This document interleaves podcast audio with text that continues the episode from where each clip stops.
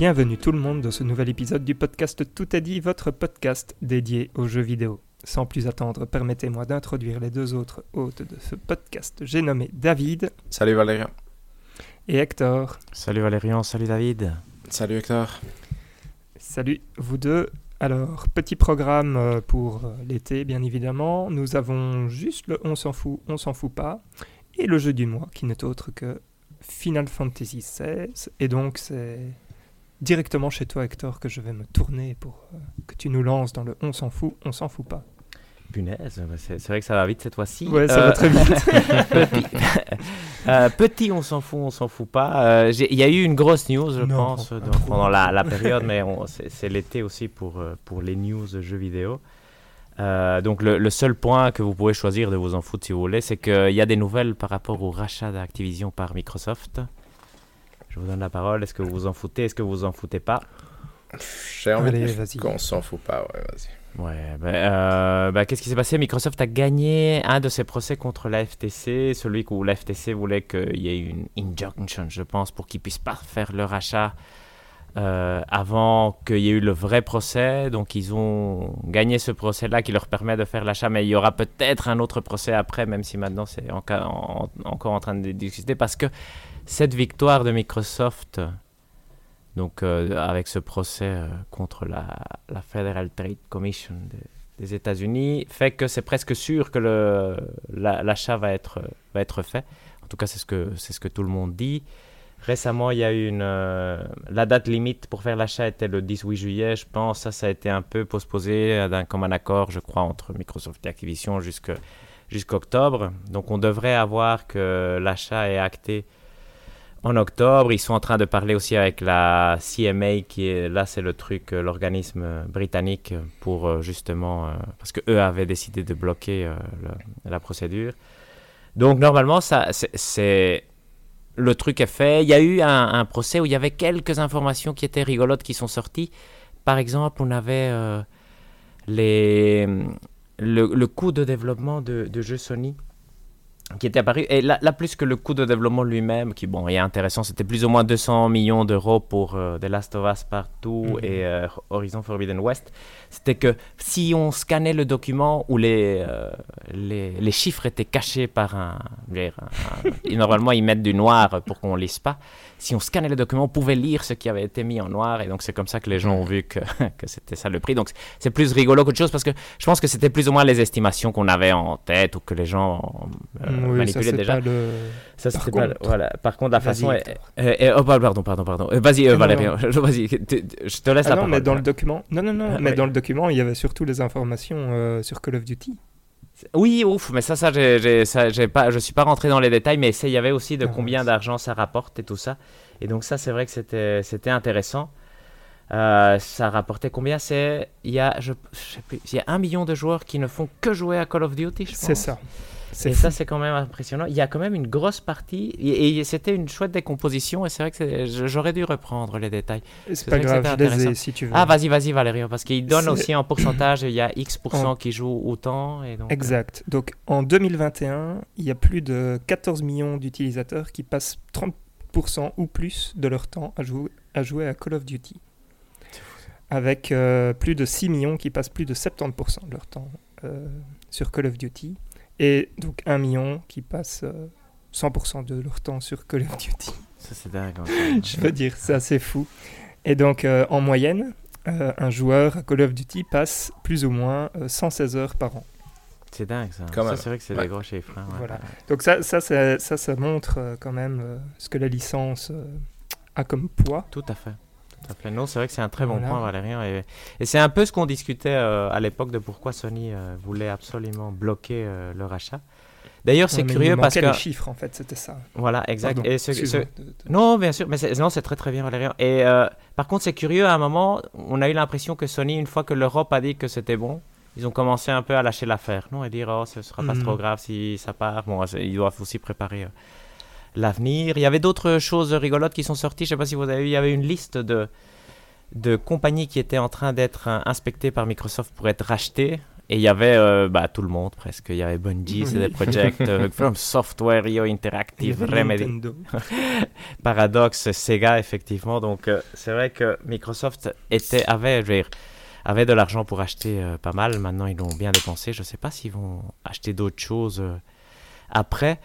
Il y avait un petit truc qui était relativement rigolo aussi, c'est que, je ne sais pas si vous avez vu ça, moi ça m'avait relativement échappé, mais j'ai entendu via, via, un podcast, c'était que Activision avait demandé à Microsoft de recevoir. Normalement, la distribution des, revenus pour un jeu, c'est 70-30. Ça, c'est un peu la, mhm. la distribution normale. Et ils ont dit si c'est pas 80-20, euh, alors on sort pas Call of Duty sur Xbox. et donc. Euh, euh, Microsoft a accepté effectivement que ce soit plus de pourcentage pour, Activision que, ce qui est habituel. Donc et, donc, ça a été. Je veux dire, s'ils avaient refusé, la, menace d'Activision, c'était qu'il n'y avait pas de Call of Duty sur Xbox. J'imagine que ça les a poussés aussi à se dire bon, ça, si on perd Call of Duty, là, vraiment, on n'a plus aucune chance. Vu qu'ils doivent avoir aussi une proportion de joueurs qui ne fait que jouer à Call of Duty dans leur euh, écosystème. Mais sinon, moi, je pense que bon. On s'y attendait à un moment que le rachat allait être fait. Maintenant, on est dans la partie où, c'est presque certain. Je veux dire, on peut parier mhm. beaucoup, beaucoup d'argent à que ça va être fait.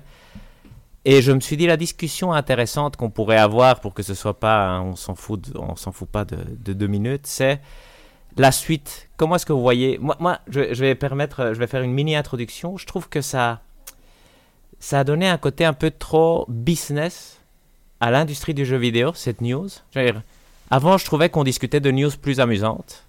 Je veux dire, euh, ou qui parlait d'une industrie un peu peut-être plus, plus adolescente et qui, qui, qui, rêvait un peu de faire des trucs... Euh, je, je sais pas, j'ai l'impression qu'ici on s'est vraiment rendu compte que la seule chose qui compte c'est l'argent et toutes les news vont maintenant dans cette direction. C'est vrai que ça a un peu été un trou noir pour, euh, pour l'actualité.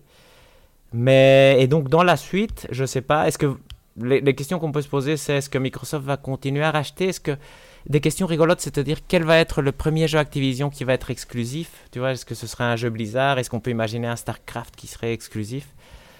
Euh, bah, Il y a Starfield maintenant qui va être, euh, lui vient de, de Bethesda. À l'époque, on se posait la question est-ce qu'il y aurait des jeux Bethesda exclusifs? Et maintenant, on voit que presque tous vont, vont l'être. On sait que Call of Duty ne va pas l'être. On a appris récemment que PlayStation a finalement signé le deal pour avoir 10 ans de Call of Duty sur leur machine. Je me demande s'ils vont jouer sur le truc de bah alors Call of Duty maintenant ne devient plus une série annualisée par exemple, ce qui ferait déjà du mal à, PlayStation parce que et sortir d'autres euh, propriétés et dire par exemple je fais un jeu qui s'appelle juste Warzone et plus Call of Duty Warzone et donc lui est exclusif. Est-ce que ça c'est des astuces qui, qui vont utiliser? Mhm. J'imagine que non. Mais donc euh, est-ce que Sony va acheter des trucs? On parle souvent de ils vont acheter Square Enix, ils vont acheter Square Enix, mais ça je pense que c'est juste un fantasme de joueur, même si je pense que ça peut être possible. Et donc je me demandais, est-ce que vous avez réfléchi vous, à comment vous voyez euh, la, suite des événements, l'évolution de, de l'industrie après, euh, après ce, ce, moment qui est, je pense, historique quand même? Mais c'est une bonne question, parce qu'au final, ça, ça change fort la... Comment dire ça amène Microsoft à un point où il peut rendre son Game Pass un mm. peu indispensable, entre guillemets, parce que tu peux, même si Call of Duty sort sur les autres consoles, ils peuvent toujours le mettre en Day One sur le Game Pass et euh, attirer énormément de joueurs avec ça là-dessus. Donc j'imagine que c'est un peu ça la stratégie, c'est que même s'il est disponible partout, tu pourras y jouer en day one sur le Game Pass et donc ça fera que bah, le 1 million de personnes qui ne fait que jouer à Call of Duty transitera peut-être progressivement vers, euh, vers soit une console Microsoft, soit sur PC. Après, c'est une bonne question en termes de... Parce que comme Sony est de toute façon en train de faire beaucoup de jeux services, ou en tout cas d'essayer de sortir des jeux services, j'imagine qu'ils espèrent qu'il y en ait un qui fonctionne. J'imagine que Sony va regarder des trucs genre comme X Defiant ou de choses, ce genre de choses de, de Ubisoft avec des yeux intéressés pour voir si s'il y a un qui réussit particulièrement bien ou qui a l'air de fonctionner, de peut-être essayer de l'acheter euh, d'eau, entre guillemets, d'essayer de racheter le nouveau Fortnite, euh, si je peux dire ça comme ça rapidement. Mais, euh, Non, c'est difficile à, imaginer. Comme il y a le deal signé avec euh, Call of Duty sur 10 ans sur PlayStation, en soit ça va pas nécessairement, à part le fait que Microsoft va peut-être mettre Day One les jeux, Call of Duty sur Game Pass. Je suis pas sûr que le fait que les jeux euh, Blizzard sortent euh, exclusivement sur console Microsoft va nécessairement changer si profondément que ça la, le poids des choses. C'est clairement un atout important. Je ne sais pas si à eux tout seuls, ça change une dynamique qui a l'air, euh, en termes de vente de consoles, pas si bien engagée pour Microsoft, pour être honnête. Mm. Ouais, c'est vraiment une euh, bonne question, Hector. Euh, moi, plutôt pour revenir sur euh, mon, mon, ressenti de ça, c'est que enfin, je, suis, je suis assez. d'un côté, froidement, j'ai envie de dire, bon, ça changera pas grand chose, mais en même temps, avec tout ce que ça montre, effectivement, comme tu l'as dit, le côté business, etc. Et comme David l'a dit, par exemple, PlayStation qui qui est à fond sur euh, le jeu service euh, et, ce genre de choses-là, je me dis que peut-être que moi, mon futur, enfin je parle moi en tant que consommateur, mhm. mon futur euh, en termes de jeux vidéo, ça va peut-être être plutôt sur le PC, sur des jeux indés ou des trucs comme ça en fait. Mhm. ou chez nos amis de Nintendo, et Nintendo qui restent incorruptibles, bien évidemment. et donc j'ai l'impression que c'est assez euh, bizarre, mais j'ai l'impression que je deviens vieux et que je ne suis plus la cible mhm. de, de ces compagnies-là, quoi, en fait. Ouais, c'est une bonne observation, hein, je pense. Euh. C'est un peu le, ressenti, peut-être qu'on est en train de. C'est rigolo qu'on qu'on fasse le podcast pendant qu'on était euh, ultra fan de jeux vidéo en train de passer vraiment un, une, un peu un, moment difficile dans notre relation vidéoludique. Et il y, a des news comme ça, effectivement, qui n'aident pas, disons, Bon, moi, je l'avais exprimé quand il y avait eu le PlayStation Showcase, où pour moi, c'était le moment euh, où normalement je devais me réconcilier. Et justement, ça a été. Euh, j'ai reçu une baffe quand j'allais demander pardon. Donc, euh, c'était un peu. donc, c'était un peu bizarre. Et. Et, donc voilà, ouais, c'est intéressant, c'est à voir ce qui va se passer. Est-ce que vous croyez que Sony va, va acheter? J'imagine que oui, mais est-ce que vous voyez des cibles intéressantes de rachat crédible bah, la, la, cible euh, la plus intéressante, je pense, ce serait From, Software, non Mais après Square Enix, c'est plus possible que. Ah, je sais pas, c'est compliqué. Un truc japonais, non? Hmm, Ouais, mais c'est vrai. C'est vrai que je, je, pensais à ça quand, quand David parlait d'exclusivité de, de jeux Blizzard. C'est vrai que, imaginez que cette année, euh, Diablo 4, Starfield et Hi-Fi Rush seraient des exclusivités Microsoft, fait que, je vais ça fait que c'est une excellente année pour Microsoft. Non? Euh, mhm. et, et, donc, euh, c'est vrai que là, tu te dis, bah, Sony, vu qu'ils ont que Final Fantasy XVI, je me trompe, de, de, ah, de, de, gros qui est exclusif. Spider-Man 2. Spider-Man 2 maintenant, exact, exact, qui va sortir. Et donc, ils auraient peut-être euh, oui, été contents d'avoir, par exemple, Street Fighter 6 aussi pour avoir un peu le, le tête-à-tête sans peur. Donc, est-ce que c'est nécessaire? C'est dommage parce que ça va créer je sais pas. Oui, non, je sais pas. Je sais pas si c'est dommage ou pas. On verra, on verra. C'est à voir. Peut-être qu'il y aura des, des choses. J'imagine qu'il y aura quand même pas mal de choses positives qui vont sortir. Parce que Activision était quand même une, une compagnie euh, assez mal euh, dirigée, non? Qui, mm. qui était vraiment intéressée que par l'argent. Et donc peut-être que là, on peut voir euh, quelque chose de créatif, d'intéressant qui peut, qui peut apparaître. À voir, à voir. Est-ce que vous voulez rajouter quelque chose sur la question? Moi, c'est juste une question. Est-ce que vous pensez que le prochain move de Microsoft, c'est Sega? Hmm, Il y avait quand même pas mal de trucs japonais dans leur liste, non? Même si j'avais pas vu euh, Square Enix, mais... Euh, je veux dire, ils ont, ils ont quand même euh, tous les Yakuza. Mhm. Ah oui, ou Atlus, en fait. C'est hmm. rigolo, ça. Ouais, c'est vrai que... Je pense que Microsoft, s'il veut... Je sais pas quel est l'objectif de Microsoft, si c'est devenir vraiment le l'écosystème numéro un de consoles euh, haute, euh, je haute générale, je ne sais pas comment il faut les appeler, mais de haute puissance, ou c'est vraiment avoir une partie du marché euh, conséquente? Parce que si c'est avoir une partie du marché conséquente, je pense qu'avec l'achat d'Activision, ils vont le réussir, non? Ils vont s'établir avec il, il devient C'est indispensable. intéressant de voir Ouais, ça, ouais, en fait. ouais. Oui, c'est vrai. rigolo c'est de vrai. voir ça va être Mhm. quoi l'impact parce que bon Microsoft ils font des enfin c'est normal hein, c'est- ils essaient de racheter un gros truc du coup ils font un peu euh, les petits derniers genre Mhm. nous euh, Ouais. on n'a rien on est derrière euh, Mhm. les ventes euh, derrière Nintendo et Sony etc et donc ça sera rigolo de voir un peu ça va être quoi la dynamique qu'il va y avoir allez au moins pour ça moi je suis Non, c'est c'est intéressant. je suis au moins Oui, euh, c'est vrai que je ça suis c'est- intéressé de voir qu'est-ce qui va se passer Ouais, quoi. clairement. Mhm. Et on va déjà voir un début de réponse avec Starfield, non Qui- Parce qu'ils ont quand même acheté. Exact. Bethesda était leur premier gros achat qui, pour l'instant, a eu zéro impact, on croit, non Ou très peu. Mhm. Et, euh, et maintenant, Starfield va être pour la première fois vraiment un, un- un- un- un baromètre intéressant. mon dieu En sachant que les années d'après, on aurait le, le Fable, le Hellblade et tout ça qui aussi va venir. alors, Je veux dire, Microsoft a acheté beaucoup. Je veux dire, C'est vrai que Activision cache un peu euh, toutes nos, nos réflexions, mais ils n'ont pas encore eu énormément de, de revenus. Je veux dire, en tout cas, euh, revenus euh, au niveau euh, critique ou que euh, je ne sais pas comment l'exprimer, mais je veux dire que dans l'inconscient collectif, euh, Microsoft prenne vraiment. De l'ampleur. Avec le Game Pass, ils avaient réussi à un moment, ici ça s'est un peu dégonflé, mais c'est vrai que une fois que Call of Duty sera...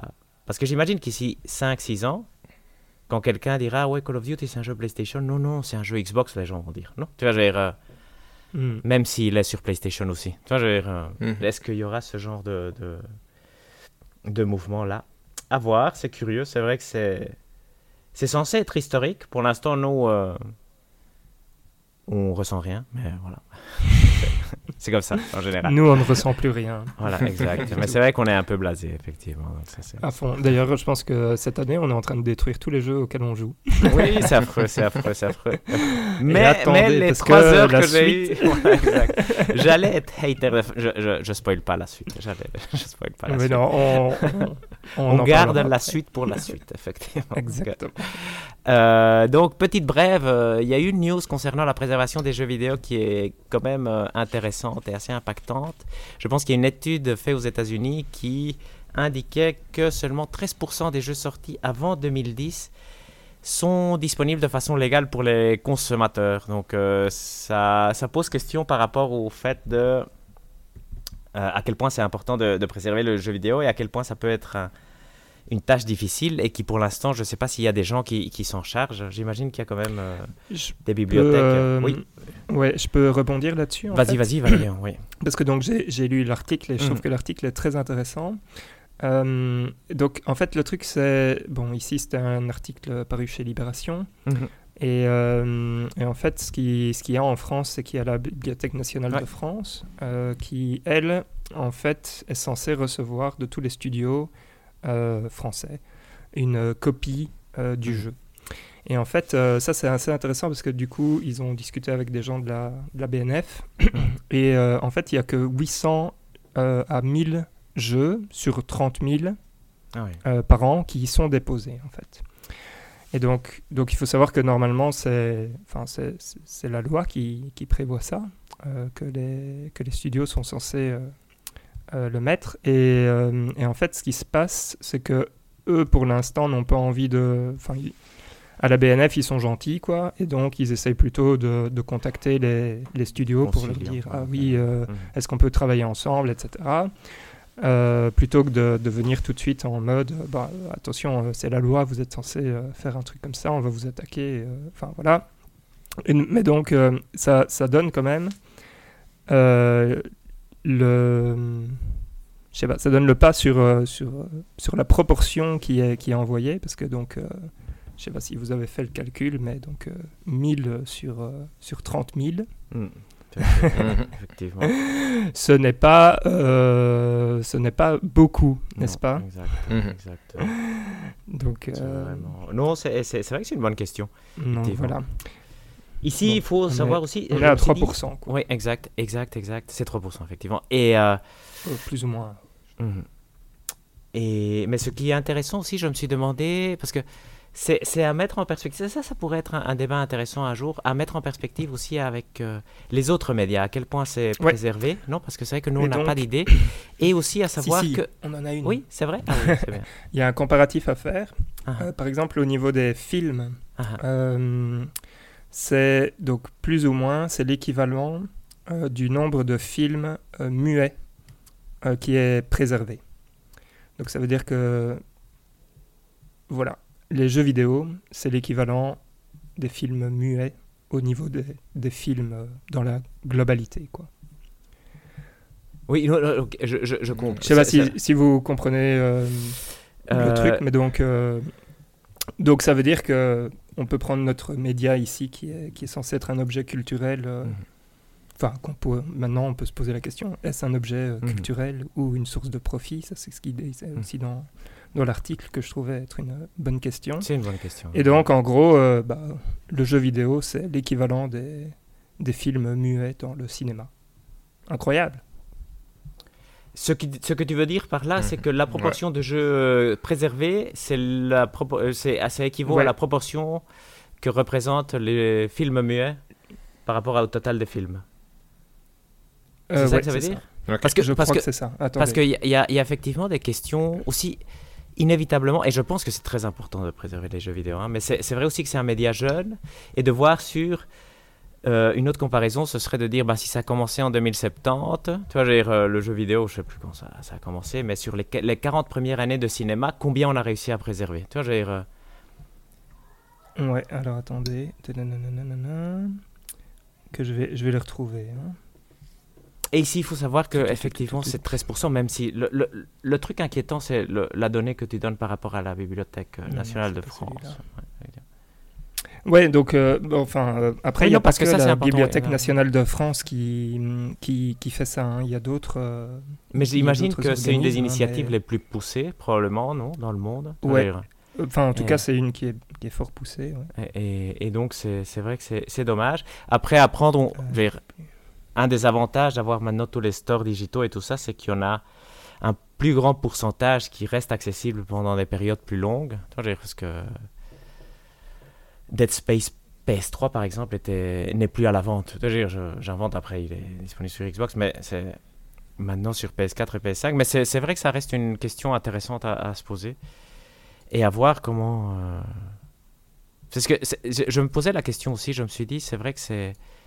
Maintenant, ça a l'air un, peu anodin, mais d'ici, euh, je sais pas, 50 ans, on pourrait se demander. euh, tu vois, cette mécanique, elle, est venue de où? Tu vois, Voilà, et donc, le fait qu'on ait plus c'est les, les données de, je, je sais pas, Pro Evolution Soccer 2 et Pro Evolution Soccer 4, tu veux dire, comment est-ce que c'est devenu, euh, parce qu'on a perdu le 3, on sait pas comment ça a été, cette évolution est tellement magistrale, tu veux dire, et il y a plein de secrets qui vont, je veux dire, intellectuellement, Mhm. il y a quand même euh, de, dire, même si ça reste euh, les- de les gros- les- Ouais. Ouais, c'est ça. Les, les gros, euh, les gros jeux, ils sont. Allez, eux, ça va parce qu'on les Mhm. trouve encore Ouais, de ouais, ce que j'avais lu euh, du truc. Et je, je reviens sur euh, l'histoire des films muets. En fait, Mhm. c'est- c'est même carrément, donc, euh, parce que ça, c'était un autre article que j'avais lu, selon une étude de 2013 ici, c'est les trois quarts euh, de tous les films muets sont perdus. Ah oui, ok, mais Ok. voilà, on est donc, du coup, même- ça veut dire qu'il reste que 25% des films muets. Et ici, on est à euh, 13% des jeux. Ouais, Mais donc, ouais. en gros, c'est. les films muets gagnent quand même, ouais, ouais, ouais. Ouais, c'est ça. Il y a plus de films muets gardés fou. que de jeux vidéo. Vous imaginez fou, à ouais. quel point c'est fou, quoi. C'est fou, c'est fou, Mhm. c'est fou, c'est fou. C'est fou. Voilà, ça. Je trouvais ça intéressant. C'est euh, intéressant, c'est très Ouais, intéressant. c'est intéressant. non, c'est intéressant. C'est un point, euh, un jour qui donne pour un, un débat plus long, effectivement. Et c'est dommage qu'il n'y ait pas d'effort là-dessus, quand même. C'est vrai que. c'est- Mais de plus en plus, c'est un peu le- le- le- aussi la, la suite de. la, la news, euh, l'achat de Microsoft Mhm, Activision est ça. plus une conséquence de, de tout ça, mais que c'est vraiment une industrie qui s'en fout de, de son art, entre guillemets. Dire, euh, Exact. pour beaucoup, c'est pas du tout un art et il n'y a aucune ambition artistique finalement. Et donc c'est c'est dommage, c'est dommage. Ou culturel, je sais pas quel est le bon terme, hein, mais, mais on se comprend, je pense. Donc euh, ben voilà, est-ce que vous voulez rajouter quelque chose? Mais c'était une très bonne news, effectivement, Valérie, merci. Non. Pas je pour suis moi, non. content, euh, Ouais, qu'on ait parlé de ça. Une autre news que Valérian a rajouté, c'est qu'il y avait un, un article dans Business Insider qui disait que c'était la fin du métaverse, mais j'ai pas lu l'article, Valérian. Je sais pas si tu l'as lu. Ah, Mais, ouais, ok. donc, euh, Donc, vous voyez, je peux faire un mini, euh, Vas-y, vas-y. un mini compte rendu. Donc, euh, le métaverse est décédé, donc il avait trois ans hein, euh, depuis euh, le moment où il avait été euh, annoncé par euh, Mark Zuckerberg. Euh, globalement, euh, l'article, euh, l'article est très positionné contre, contre Meta. Donc il faut le prendre avec des pincettes. Moi, ce que j'ai retenu dedans, c'est que, en gros, il y avait. Enfin, ce qu'on retient du métaverse, c'est qu'il y a une hype un peu inconsidérée sur un projet qui était colossal, mais qui n'a jamais été vraiment bien défini. Euh, et donc, euh, parmi les chiffres euh, qui, le, qui le montrent, c'est que, par exemple, il y a des boîtes de consultance chez Gartner qui avaient prédit que d'ici 2026, 25% de la population passerait au moins une heure dans le métavers. McKinsey avait prédit que le métavers générerait plus de 5 trillions de dollars en valeur d'affaires. Euh, donc là, ça, ça, reprend euh, tout, hein, bien sûr, euh, tout ce qui est transaction mhm. dedans. Et, du coup, le métavers avait fait sauter Roblox avec Walmart et Disney qui étaient montés au créneau aussi pour, pour créer leur métavers. donc, ce qui s'est passé, c'est qu'au fur et à mesure, et je, je pense qu'il y avait eu une, une, news. Donc, nous, on avait fait un podcast sur le métavers. Mhm. Correct mais qui était plus un, podcast, euh, je veux dire, on parlait pas vraiment du métavers de, de, Facebook, enfin de Facebook, je dis Facebook, mais de Meta. On parlait plutôt euh, de qu'est-ce que ce serait, euh, enfin selon nous, je pense. On essayait de le définir. C'était une introduction, voilà. On se posait la question, c'est quoi le métavers On essayait de voir ce que c'était. voilà. Euh, mais, euh, et donc, ce qu'il faut, ce qu'il faut savoir, c'est que euh, donc il y avait eu des, des chiffres qui avaient, été, qui avaient été donnés. Donc, chez Meta, ils voulaient avoir un target cette année de 500 000 utilisateurs, alors que en fait, mensuellement, ils avaient plutôt 200 000. il y avait énormément de plaintes de bugs en fait. Ah, et euh, en fait, ce qui s'est passé, c'est que la hype euh, pour les IA, mhm. qu'on connaît bien maintenant parce que depuis le début de l'année, c'est ça qui. C'est ça le qui sujet à la mode. Voilà, c'est ça mhm. qui est à la mode. Euh, c'est ça en fait qui a poignardé ce qui restait d'enthousiasme pour le métavers. Et donc, Meta a définitivement fermé ses portes du métavers. Et ce ne sont pas les seuls parce que Disney avait également annoncé en mars, ainsi que Walmart un, peu après, euh, fermer les divisions euh, métavers ah chez, leur société. Et donc, euh, donc voilà, c'est la fin de Meta. L'article est très...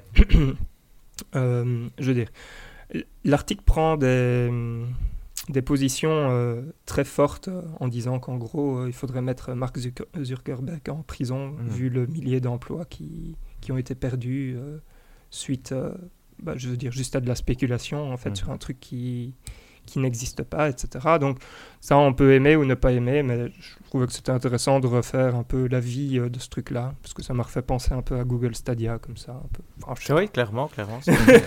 moi aussi, j'y ai pensé. Je me suis dit... Euh, chaque fois qu'on parle d'un truc, euh, ça marche pas. Voilà, exact. C'est la prédiction la plus facile finalement.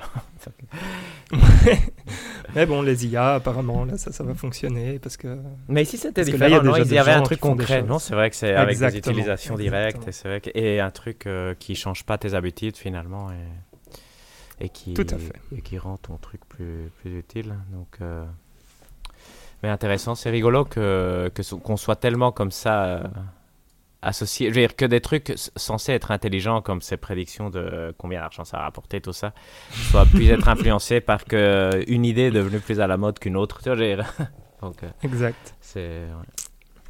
Oui, et puis moi, le souci, moi, c'est l'impression, c'est que c'est des rapports écrits pour. Euh, je veux dire, moi, je trouve qu'il y a un espèce de conflit d'intérêt dans ce bazar, dans le sens où c'est pas écrit pour bah, vraiment donner un avis. Oui, c'est ça, c'est pour faire de la pub euh, cachée sous prétention d'intelligence, mais c'est. Non, moi le, moi, le métavers me faisait penser à des télé 3D comme ça. Cette chose qui était à la mode à un moment, qui tout le monde pensait que ça allait durer, et puis ça a disparu. Ouais, c'est vrai. Que les, les mauvaises idées, ouais, c'est vrai qu'on. Mhm. C'est vrai que c'est intéressant ça. Euh, on, va, on va partir de la conjecture que les bonnes idées, on les voit direct.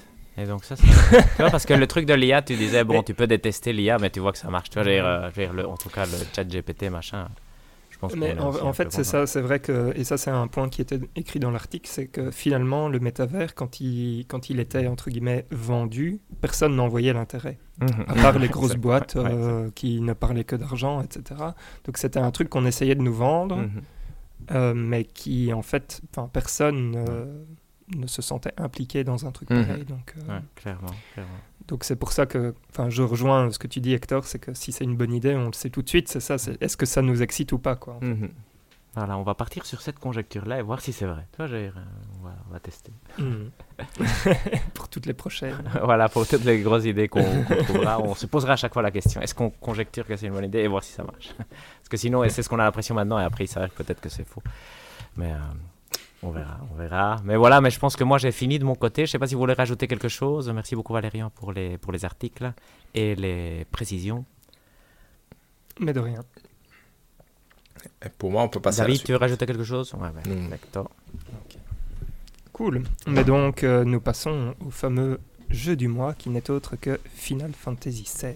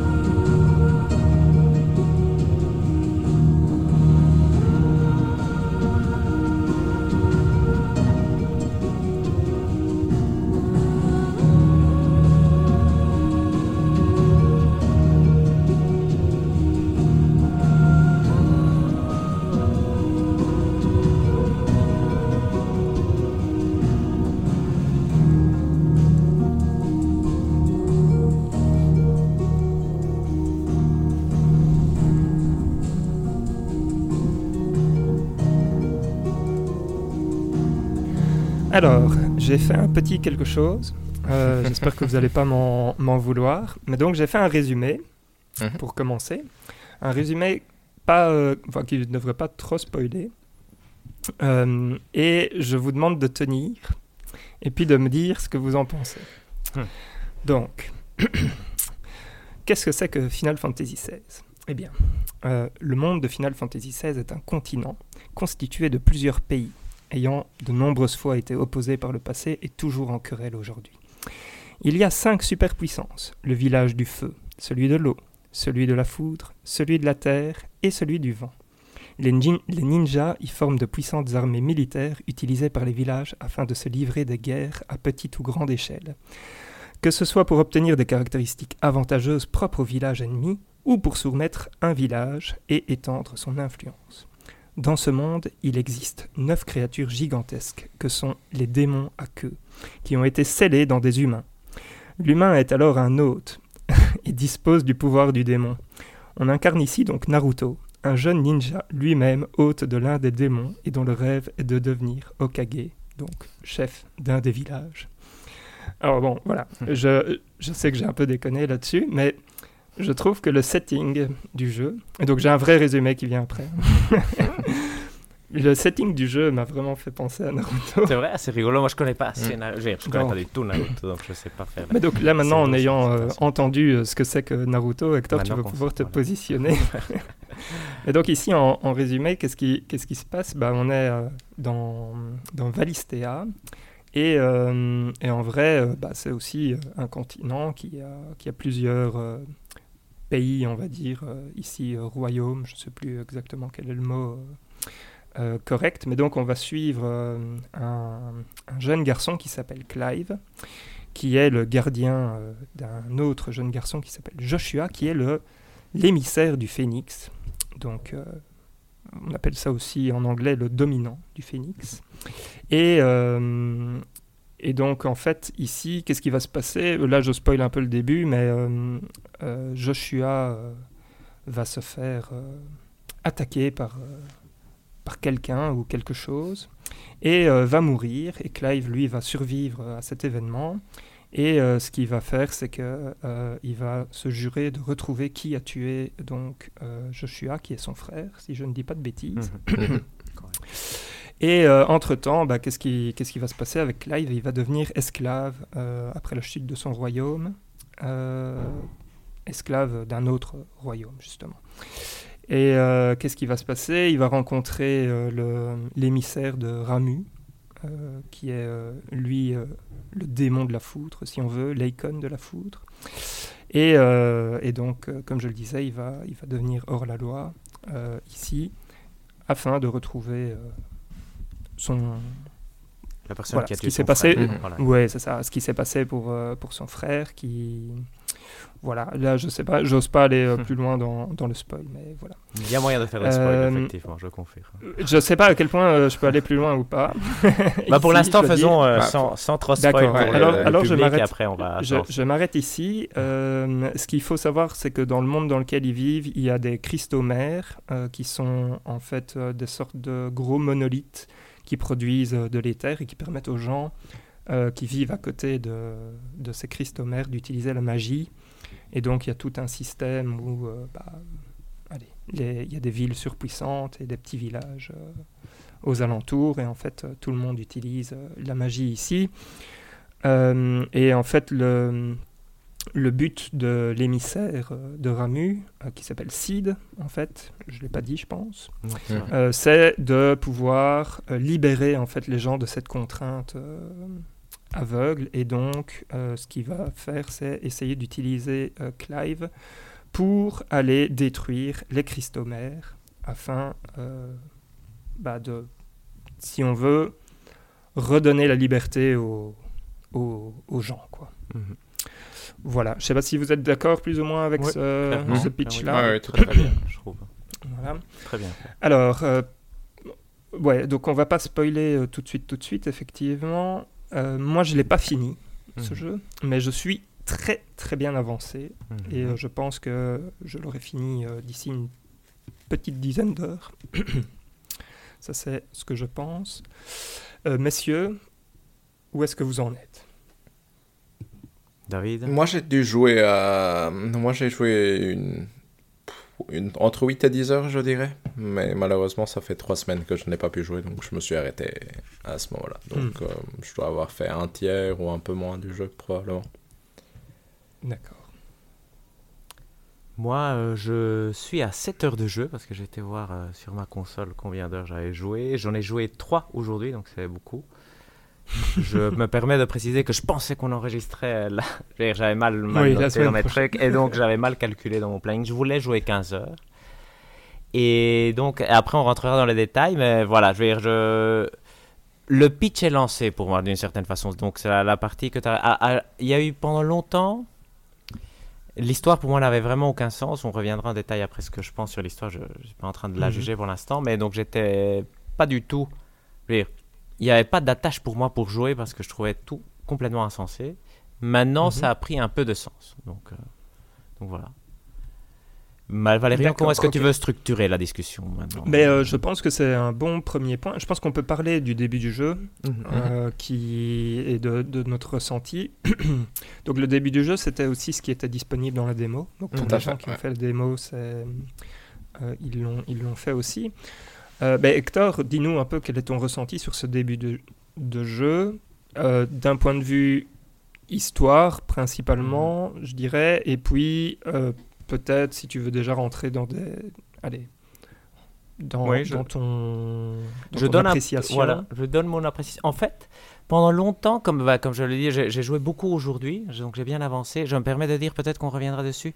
À un moment, je l'ai mis en facile pour avancer plus vite et j'ai utilisé aussi les anneaux pour tester euh, les trucs qui te permettent d'avoir euh, Mhm.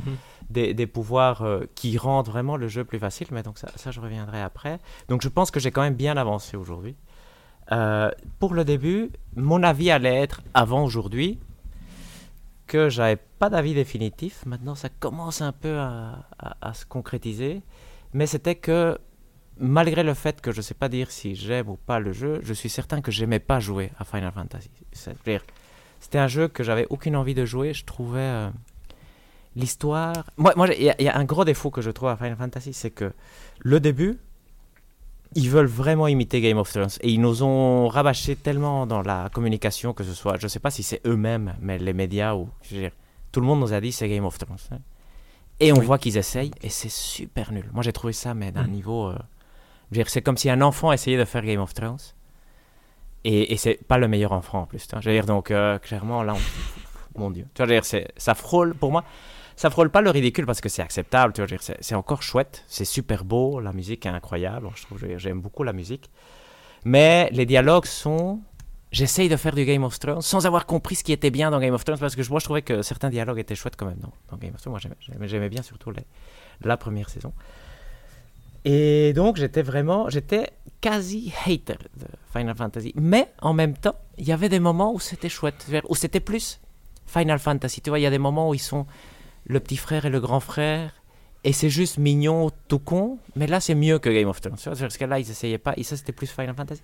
Donc j'étais encore comme, à un moment, d'ailleurs dans, dans ce début-là, je me suis dit, en fait je dois pas être si méchant avec Final Fantasy XVI, parce que c'est fort probable que ce Final Fantasy XVI là, c'est comme ça a été pour moi Final Fantasy X, qui certainement on pourrait, je veux dire, quelqu'un de 30 ans aurait pu faire les mêmes critiques sur Final Fantasy X, mais moi quand j'avais 15 ans j'avais adoré, dire, donc... euh, donc je me suis dit, c'est, je suis peut-être plus le public tout à fait cible pour ce jeu-là. Niveau jeu, je trouvais que le combat marche très très bien. Donc ça, c'était vraiment impressionnant. Surtout, et ça, je sais pas quel est le bon terme, mais parfois j'en- j'entends le terme game feel. Quand tu as la manette en main et tu appuies les boutons, les boutons font ce qu'il faut faire. C'est vraiment super chouette. Néanmoins, très vite, j'ai trouvé que il faut beaucoup de coups pour tuer un ennemi. Tu vois, veux dire, donc, euh, et il y a beaucoup d'ennemis.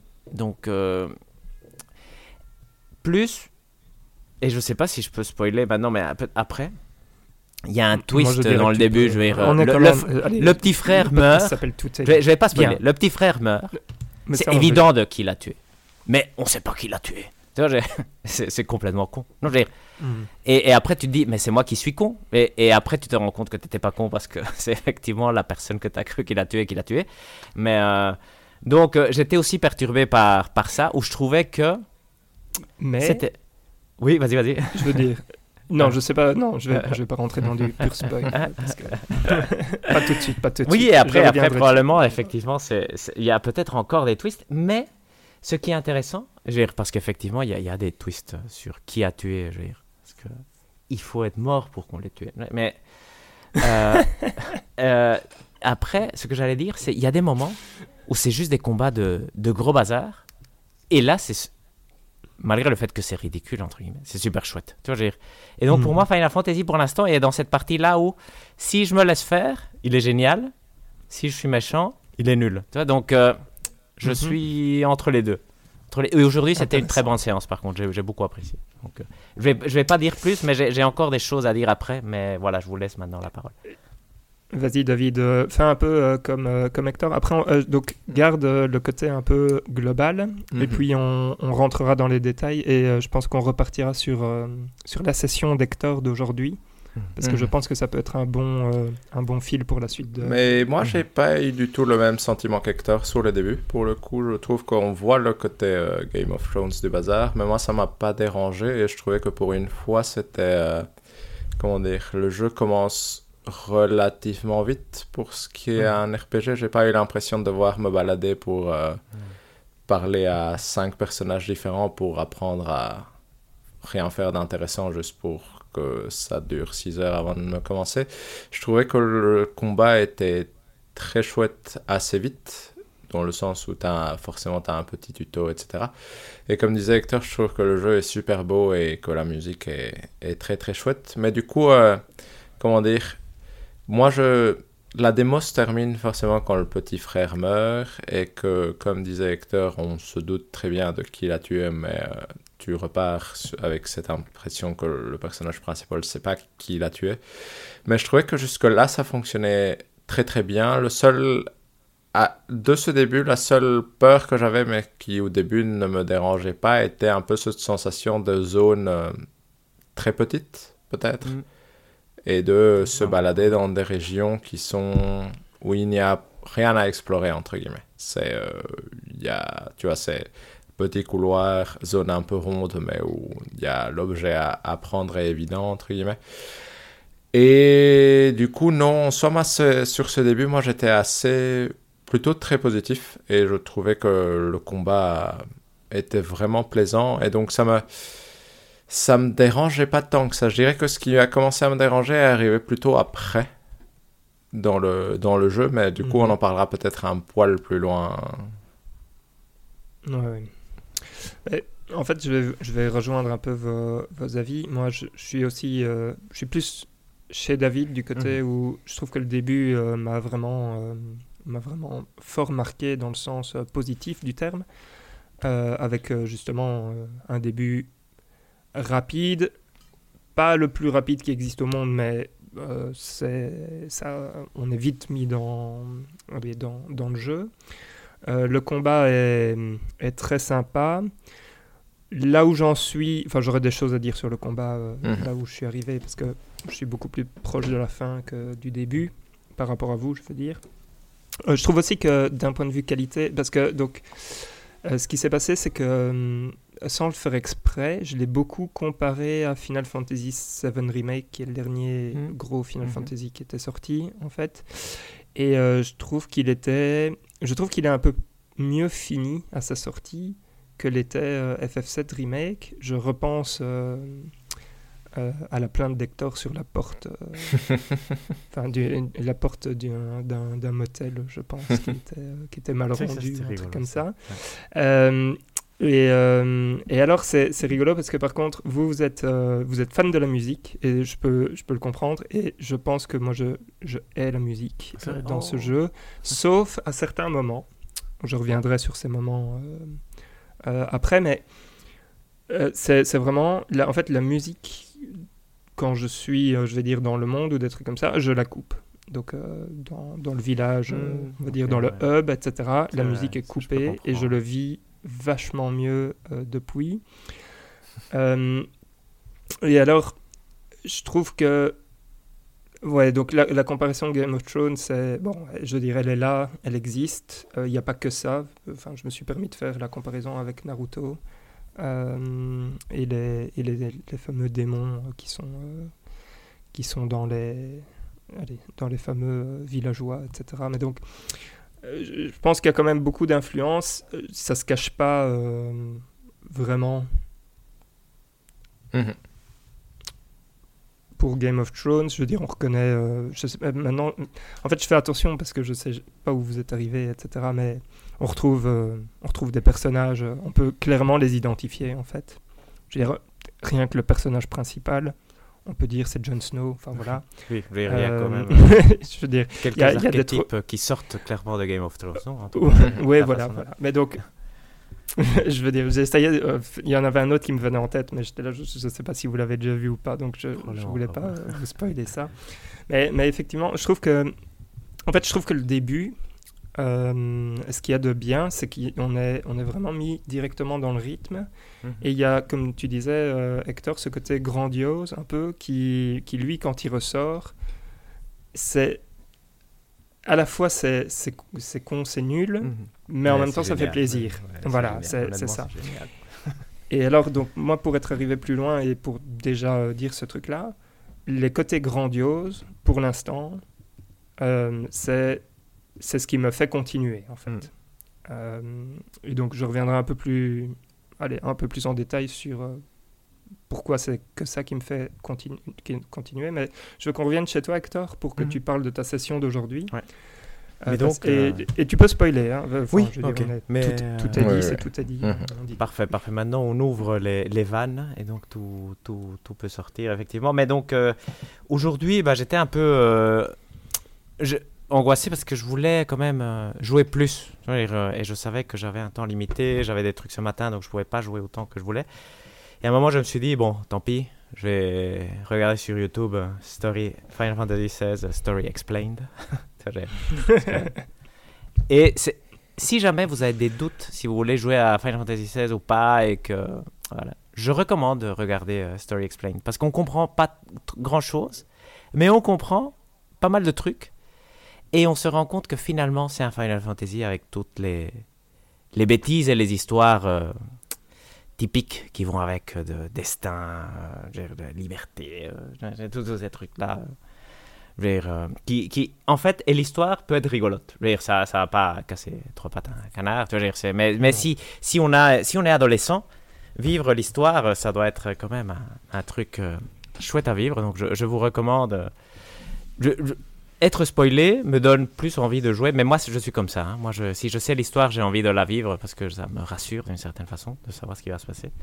En plus, ça me donne une compréhension meilleure. Maintenant, quand je vois Jill, bah, je sais qui est Jill, donc j'étais plus content de dire ah ouais, c'est une rencontre importante.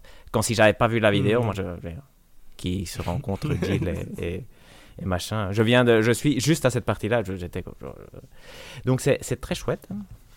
Et donc moi, qu'est-ce que j'ai donc après avoir vu ça, j'ai eu envie de jouer. Donc j'avais déjà un tout petit peu lancé. J'ai avancé. J'étais j'étais où euh, pour être tout à fait correct. J'étais dans une des parties où on est avec euh, Sidolphus en train d'aller d'un endroit à l'autre sans comprendre. Parce que ça, c'est un, un des défauts du jeu, c'est que tout est plus ou moins clair. Tu mets ton cerveau en mode éteint et tu appuies les boutons où il faut appuyer. Je veux dire, tu as même, mini critique, tu as même des flèches par où tu dois aller quand c'est un peu difficile à voir où tu dois aller. Tu as trois flèches blanches qui te disent viens par ici. Sinon, tu peux appuyer à le bouton pour que le loup te dise où tu dois aller. Donc je, je le faisais quand, quand j'étais perdu. Et donc il n'y a pas moyen de se perdre. Et donc moi j'étais comme ça, j'allais d'un endroit à l'autre et tout ça. Et il y a eu un moment où, parce que un peu je connaissais l'histoire aussi, mais on commence, on est en train d'aller chercher qui a tué notre frère. Donc, là ça devient évident. Un moment, parce qu'au début on est en train de faire n'importe quoi. Je veux qu'on comprend. Oui, oui, au Ouais, début, ouais, c'était ouais. pas très clair. d'accord. Mais après, on est en train d'aller chercher ce type-là qui, il est encapuchonné, on voit rien, mais on sait que c'est exactement le même type encapuchonné qu'on avait vu il y a 10 ans. Donc ça, c'est- rigolo aussi, mais bon, on comprend que c'est comme ça que ça marche. Et on va le chercher, et là, il y a plein de rencontres, parce qu'on voit, il y a une méchante Benedicta au début, qui pour moi, pour l'instant, est peut-être morte, mais dans mes Story Explained, n'apparaît c'est plus, mais donc je sais plus si elle est morte pour du vrai ou pas. Donc Oui, ça, elle est morte. et euh, qui a aussi un qui est une dominante. Oui, ça c'est dommage. C'est dommage, mais je Ouais. c'est vrai, mais j'ai spoilé moi. C'est un émissaire. On peut Un parler en émissaire. français. Un- voilà, Ouais. un émissaire. Voilà, c'est la traduction officielle parce que je, ouais, un émissaire. pense, hein, oui. ouais. Et donc c'est un émissaire, pense donc que c'est je un pouvoir. Parce que, et donc on redécouvre que notre Clive, même si moi je le savais parce que j'avais vu la, la vidéo qui expliquait tout, euh, est capable d'absorber les pouvoirs de ses émissaires, ce qui va faire de lui quelqu'un de particulier, en fait, de très important, dont son destin est, entre guillemets, déterminé, sauf s'il veut pas que ce soit le cas. Donc c'est ça un peu le, nœud de l'histoire. Mais et on comprend donc c'est en train de devenir ultra. Et il y a des moments de combat. Et là je rejoins Valérian. Il disait c'est les moments, je sais plus quel terme il a utilisé, mais je vais dire grandiloquents, qui sont que tu as te dire ouais ça j'ai envie de revivre parce que tu as une musique Mhm. incroyable. Tu vas juste apprêter des boutons et ça fait des trucs exceptionnels. Et il y en a. Il y a toute une séance que je viens de faire où tu as le boss, donc tu te bats contre Bénédicte, après il réapparaît, et après tu deviens Ifrit de nouveau, et, tu, et là tu te Très rends bien. compte de qui est-ce qui a tué vraiment ton frère. Tu peux le dire. C'est toi-même, mais c'était évident. Voilà. voilà, oui, c'est- mais bon, c'est pas grave. Et juste après, tu as ton, fr- dire, le monsieur encapuchonné qui a peut-être tué ton frère, mais maintenant tu sais que c'est toi qui as tué, se découvre et c'est en fait ton frère. C'est donc, incroyable. je- ouais, et donc c'est c'est quand même, c'est rigolo. Une fois qu'on accepte c'est des conneries, c'est rigolo. Et honnêtement, moi j'étais comme, ouais, ah, ok, je, je te pardonne, Final Fantasy XVI. On est de nouveau amis. Je sais pas si je vais le finir, Mais, mais il, est, il est bien, il est bien. Et donc je suis et là, j'ai rencontré Jill qui va être aussi une, une émissaire et donc qui va être une partie importante de, de mon truc. Il y, a, il y a toute une discussion intéressante, là je rentre peut-être dans les détails, mais dans tout ce qui est comment gérer. Les gens qui ont de la magie sont des gens particuliers et sont traités parfois comme des esclaves, parfois comme des gens protégés, mais il y a tout un... Le jeu essaye d'être, de poser des messages écologiques par rapport à la magie, de poser des messages de classe par rapport donc, à ces distinctions, avoir la magie ou pas et qui sont, qui sont bien. Je veux dire, euh, c'est c'est pas si mal, mais effectivement, je pense que c'est pas non plus le truc qui va te changer ta vision sur des choses. Je veux dire. Donc, euh, Non, mais il a, il a le mérite de faire ça de façon pas si mal en fait. Non, exact. Et pour je moi, pense que donc, tu as en fait- raison. euh, c'est un bon. Allez, Et donc, c'est pas le, c'est pas le jeu qui va te retourner le cerveau. non, mais pour un adolescent, moi, je trouve ça génial, tu vois, parce qu'il va, te- il va se poser les questions, et donc euh, c'est un peu, et donc c'est c'est pour ça que je faisais cette comparaison avec Final Fantasy X pour moi, où tu as vraiment l'impression de voir une histoire incroyable, sauf que nous, on l'a déjà vu, lu, euh, joué plusieurs fois, donc on se dit ah, encore la même, tu vois, dire, euh, ou une variation de la même chose. Mais, euh, mais il le fait, il le fait vraiment pas mal, et c'est excessivement facile à jouer, et c'est Mhm. très très rigolo à jouer donc euh, donc euh, voilà voilà pour l'instant euh, je pourrais encore dire des choses mais je préfère aussi que vous rentriez maintenant dans la discussion Ça va. Je vais laisser David euh, reprendre le relais parce que je pense qu'il est arrivé un tout petit peu plus loin. si Oui, oui, oui. Donc moi, j'ai, disons que j'ai atteint, je pense, ce que j'appellerais le point d'après important, qui Mhm. est, euh, si je peux, si je vais dans les spoils, c'est Oui, le moment où, c'est le moment où euh, Clive euh, s'accepte lui-même et du coup, fini cette partie-là. voilà. Et du coup, honnêtement, c'est c'est assez bizarre à dire, mais le jeu est si inégal. Mais je trouve que les gros moments, ils sont fantastiquement chouettes à jouer. C'est-à-dire que ce Mhm. moment où Clive s'accepte lui-même, c'est un gigantesque combat. Et euh, c'est une métaphore à deux balles, mais euh, ça fonctionne super bien. Moi, je trouvais ça, je trouvais ce moment fascinant. Et quand je l'ai fini, je suis là, ouais, j'ai juste envie de continuer à jouer. Mhm. Mais, et c'est là où je, j'en veux au jeu, c'est que c'est si inégal dans le sens où tu as ça, et puis à côté, tu vas avoir ce moment où Merci. tu arrives dans un bled où tu as l'impression d'avoir un jeu, euh, mais avec des quêtes où tu es là, mais qui a écrit ce truc? Mm. Je veux dire, qui, qui m'envoie chercher le fou du village dans le coin de la map qui est là, où la map c'est juste une ligne avec des ronds, et donc je sais où je dois aller, il n'y a rien d'intéressant à en faire. Je dois combattre trois ennemis de base pour ramener le fou du village au village. Je suis là, pourquoi c'est si... Il n'y a pas de mise en scène dans ces discussions, il n'y a pas de... Et du coup, je trouve que le jeu, aussi vraiment entre ces mom- moments de... C'est con, mais c'est super drôle à jouer, et je trouve que les combats... Du fait qu'ils oscillent entre euh, du combat avec Clive à du combat avec Ifrit, etc. Et la mise en scène change, fait qu'il n'y a pas nécessairement un moment où tu en as marre de l'un ou l'autre. C'est-à-dire que les boss sont un peu des sacs à PV, mais juste au moment où tu commences à te dire, tiens, j'arrive à le tuer, soudain tu vas changer en Ifrit et donc le combat va changer de dynamique. Je trouve que tous ces moments sont super bien mis en scène, mais mon dieu que c'est inégal comme bazar. Je... C'est vraiment cette impression de jouer un MMO nul et de temps en temps, juste pour atteindre ces moments de, de émotion intense, on va dire, qui fonctionnent très bien. Et du coup, ça me, ça me rend un peu triste que le jeu ne dure pas la moitié du temps qui, qui dure en enlevant tous les, toute la merde du milieu, si je peux appeler ça comme ça. Mhm. Parce que euh, sur les 8 heures de jeu que j'ai joué, si elles avaient duré 4 heures et ça avait été que les moments forts, ça. ça aurait été trop bien. Hmm. Mais c'est c'est nickel, David, parce que c'est exactement. Bah, je veux dire, moi là, du coup, je suis, je suis plus loin. Si je peux vous donner euh, une idée, euh, donc moi de mon côté, euh, je ne sais pas à quel point je peux spoiler Tout, des trucs. tout, tout. Oh, vas-y, vas-y, vas-y. Oui, hein, on est d'accord. Donc chez moi, Sid, est, Sid est mort. Euh, Sid et of Clive a récupéré donc son, son pouvoir. Mhm.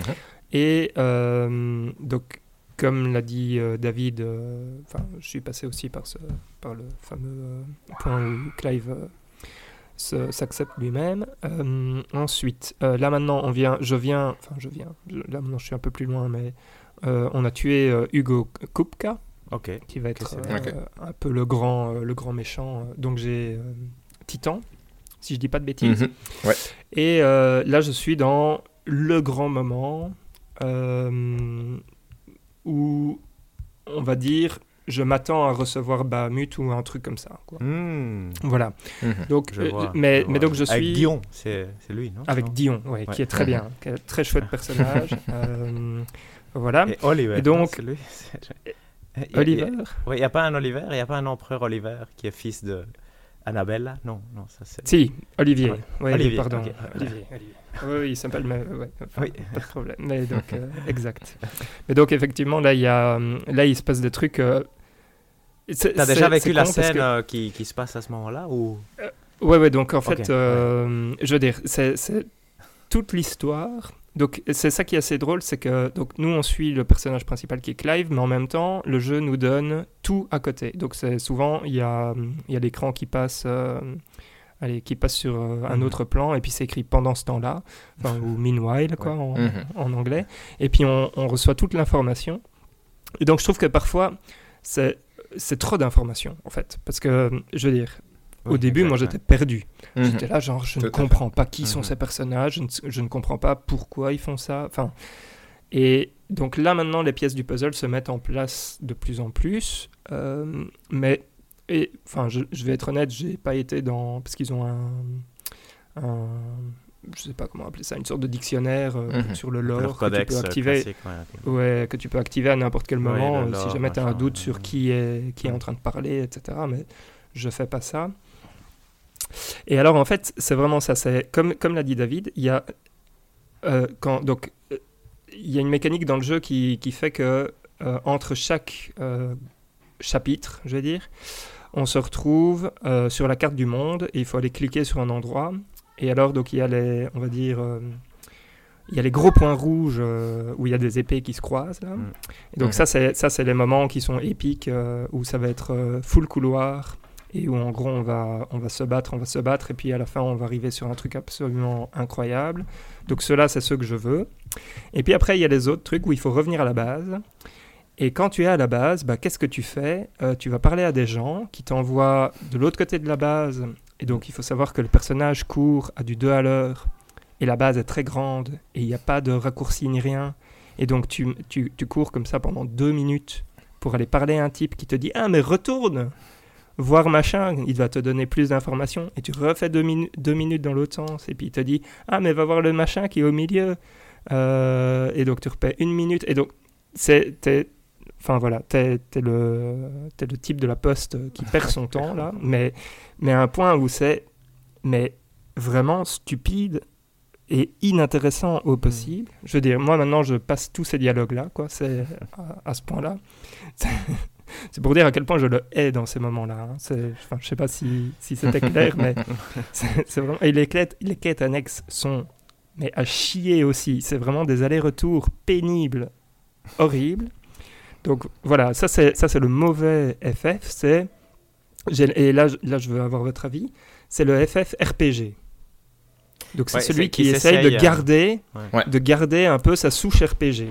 Et puis après, il y a le, si on veut, le nouveau FF, le FF euh, Action, Action Aventure, là. Le euh, Bayonetta qui- FF. ouais, le- voilà, le Bayonetta FF, qui, qui t'envoie au combat, où on te dit ouais, le, le combat n'est pas spécialement si compliqué, mais une fois qu'on a débloqué, euh, comme tu l'as dit Hector, euh, plusieurs, euh, allez, plusieurs icônes, bah, ça devient plus rigolo parce que tu peux, honnêtement. euh, tu peux passer, ouais, tu peux Mhm. passer de l'un à l'autre, tu as des combos, etc. C'est franchement, c'est à la fois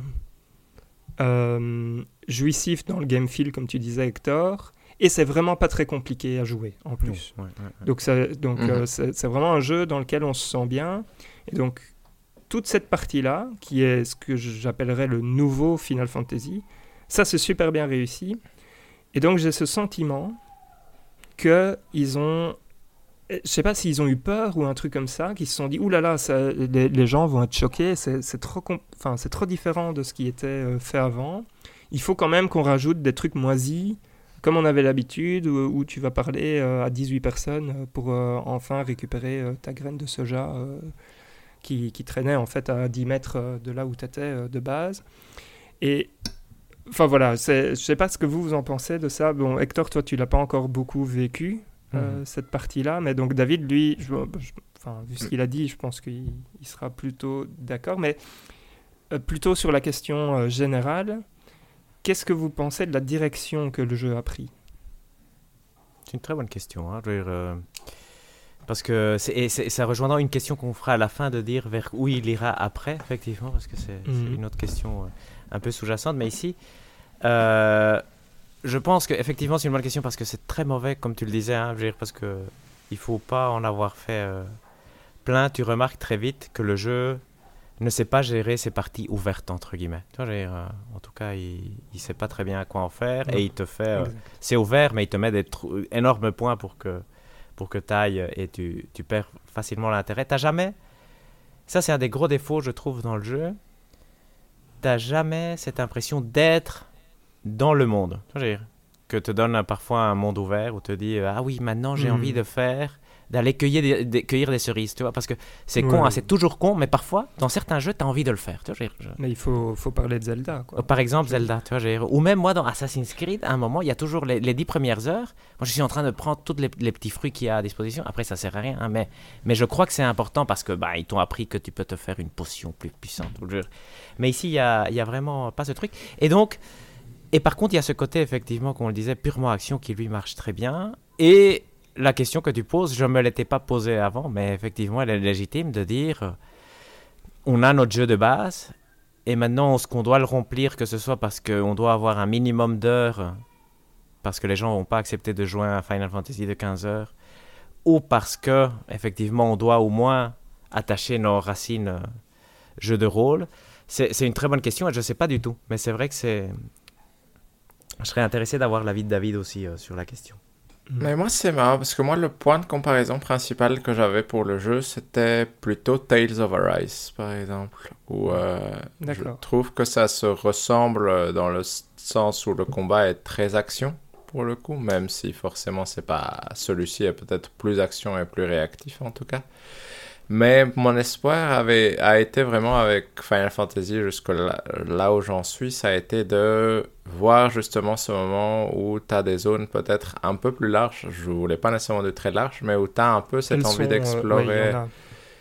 et, et jusque là où j'en suis, ça, comme Hector disait, c'est cette impression de tu as des zones semi-ouvertes, mais au final où tu ne sais rien ramasser parce que tout ce qu'il y a, c'est juste des, des points lumineux bleus et que les coffres sont placés, euh, et là ça me rappelait Final Fantasy XIII, c'est-à-dire que quand le couloir bifurque et qu'il y a une petite, euh, un petit cul-de-sac à un endroit, forcément il y a un petit euh, objet à ramasser au bout.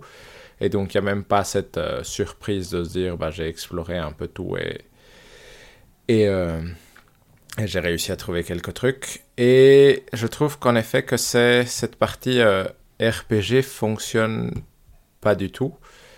Et mon impression est vraiment qu'en effet, c'est plus une question de durée de vie, de il faut que ça dure 30 heures et on ne sait pas faire 30 heures d'action, du coup on va, on va remplir le jeu. Et forcément qu'est-ce que le producteur et le réalisateur avaient fait avant, c'est un MMO, donc forcément ils ont tiré euh, leur quête de là, c'est ça, en tout cas c'est l'impression que j'ai.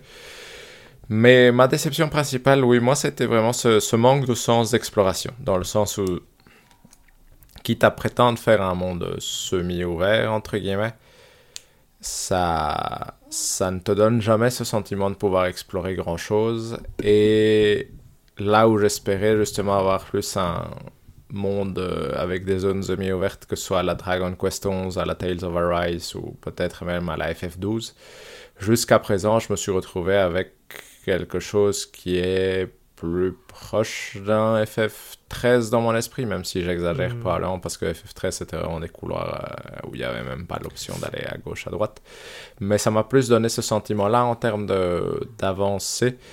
Et du coup, c'est vraiment ce côté RPG est pour moi frustrant parce que quand tu l'as remarqué, c'est difficile de lui pardonner, je trouve. Et c'est et c'est ça qui est embêtant, c'est que une fois que tu l'as remarqué, c'est pas pour autant que tu peux nécessairement passer hyper vite dedans et être en mode on va, je vais juste foncer et courir et euh, on va ignorer tout le reste et ça va aller vite. Ça prend quand même du temps.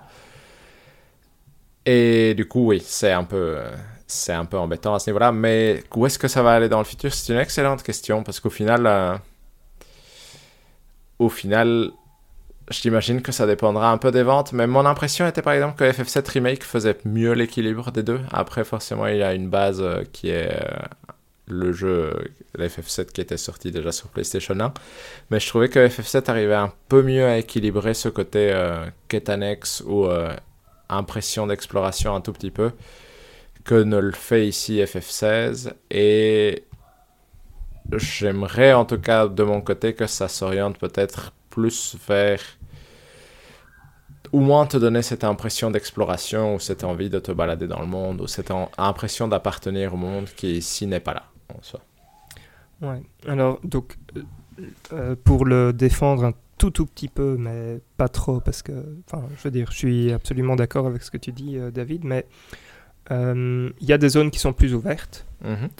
que tu n'as pas encore t'es pas encore arrivé là c'est juste après ce que, ce que tu as fait. Mhm. Il y a une première zone qui va être vraiment beaucoup plus ouverte. Et puis euh, plus tard, euh, dans le désert, il y en a une aussi qui est, qui est très très grande. Enfin bon, bref.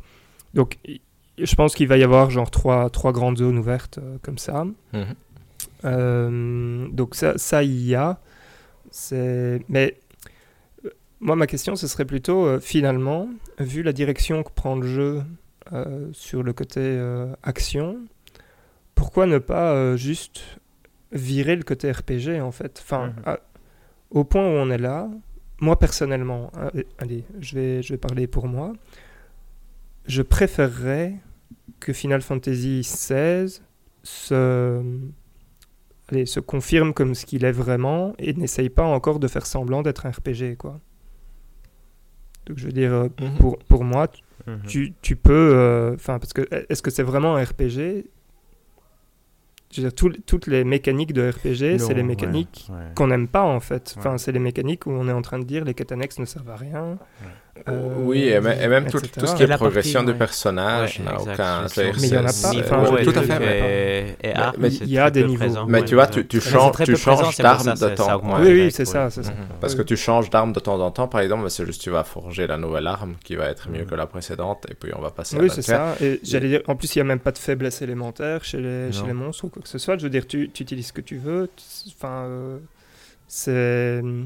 Voilà, donc, donc moi, ma question est plus plus d'un point de vue, finalement, pourquoi ne pas. Euh, mm. là, là, je pense qu'ils ont eu peut-être un peu peur. exact. Mhm. D'ailleurs, je te, je te, retourne la question, Valérie, parce qu'elle est, elle est intéressante. Donc, est-ce que tu penses qu'ils vont oser pour Final Fantasy XVII faire que un jeu action? pas. Non, ils oseront pas. Ça, c'est mon. Ça, c'est ce que je. C'est ce qui me, me fait un peu peur. Mais et alors, par exemple, c'est ça qui est rigolo. C'est donc, euh, David t'a parlé de, FF7 Remake. Mhm. Et alors, aujourd'hui, donc dans ma tête, je les compare toujours euh, l'un avec l'autre parce que, je sais pas, c'est automatique. Je préfère le 7 Remake parce qu'il est plus consistant. Et pas, pas parce que c'est un RPG. Donc, c'est vraiment pour sa consistance ah dans ce qu'il fait, en fait. Parce que je pense que si lui, ici, avait, euh, ne me faisait pas euh, pendant deux heures entre chaque euh, grand moment aller parler à 10 000 personnes à gauche, à droite. là, ça serait moins facile de décider, je veux dire. Voilà, là, là il y aurait vraiment mhm. il y, aurait une vraie réflexion.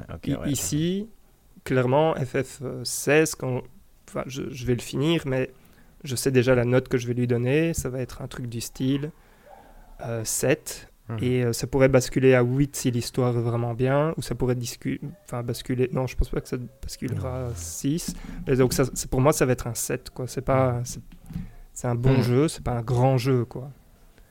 Euh, en fait, c'est un grand jeu par moment, et c'est un très mauvais jeu par moment. Et donc, le rythme est effectivement ce qui, ce qui me pose problème. Mais bon, enfin voilà. Là, je, pense, je pense que c'est peut-être aussi Enfin, il faudrait que vous jouiez un tout petit peu plus pour pouvoir aussi plus vous positionner. Je sais pas. Mhm. Euh, sur, non, mais je pense qu'on capte euh, très bien ton, ton, point. En tout cas, les, les, gens qui auront joué un peu. Et, ouais. Parce que moi, par exemple, qui est le moins joué, je, je vois, j'ai l'impression de très bien comprendre ton, ton souci. C'est facile mm. d'imaginer les parties un peu chiantes que j'ai eues multipliées par 10. Tu vois, je veux dire, donc, euh, Oui, oui, et ça. imaginez que ça va me- m'embêter beaucoup. Donc, euh, Et, et attention, parce que, enfin, je veux dire, dans, dans ces parties-là, il y a des Mhm. quêtes annexes où c'est mignon, entre guillemets, il se passe des trucs qui, allez, qui te refont, euh, par exemple, aller sur la tombe de Sid ou des trucs comme ça. Donc, je veux dire, ça a du sens mhm. de faire des trucs comme ça. Mais je trouve qu'ici, c'est vraiment très. euh, c'est très répétitif. C'est un moment, un, un moment incroyable, un moment mou. Un moment incroyable, un moment mou, un moment incroyable, un moment mou. Mhm. Et donc, il, il y a ce côté. euh, f- ouais, ok, on est vraiment dans. trop prévisible et trop. Ouais, je sais pas. Bon, voilà. Moi, j'ai du, du mal à lui pardonner ça, mais. Mais voilà, ça, c'est mon, mon problème. Mais c'est vrai que le mot inconsistant, bon, que tu avais utilisé juste pour décrire consistant Final Fantasy, mais inconsistant, et c'est vrai que c'est une bonne façon de le décrire aussi, non? Hmm. C'est que. Ouais. Oui, et ce qui est Parce que moi- perturbant, c'est oui, que c'est c'est inconsistant, mais dans les extrêmes, vraiment. C'est-à-dire que Mais oui, c'est ça. Ouais, et c'est ça le est nul est très très nul et le bien est très très bien. Et du coup, euh, ça arrive à te maintenir à être en mode je vais continuer parce que j'ai envie de voir le moment d'après très bien. Mais euh, c'est c'est ça qui est assez fascinant, c'est que c'est pas genre on n'est pas au milieu en train de faire des petites oscillations entre par moments c'est un peu plus chouette, par moments c'est un peu plus nul. C'est vraiment par moments c'est très chouette, par moments c'est méga nul. C'est assez fascinant comme. Euh, Ouais, tout tout à fait. Euh, je sais pas si vous voulez rajouter un truc là-dessus. Non, pas spécialement. J'ai tendance à env- avoir envie de vous demander ce que vous pensez en fait du combat. Parce que on n'a pas non plus énormément parlé du combat. On a parlé un peu du combat. Vous aviez dit que c'était bien, que vous Mhm. trouviez ça bien. Euh, et donc ma question va être plutôt. Donc ici, résolument, le combat est action. Qu'est-ce que vous pensez de cette direction prise en fait? Est-ce que vous, vous êtes plutôt d'accord avec ça? Est-ce que vous trouvez que c'était une mauvaise idée? Euh, Si vous avez envie de le comparer à FF7 Remake, euh, lequel des deux vous préférez?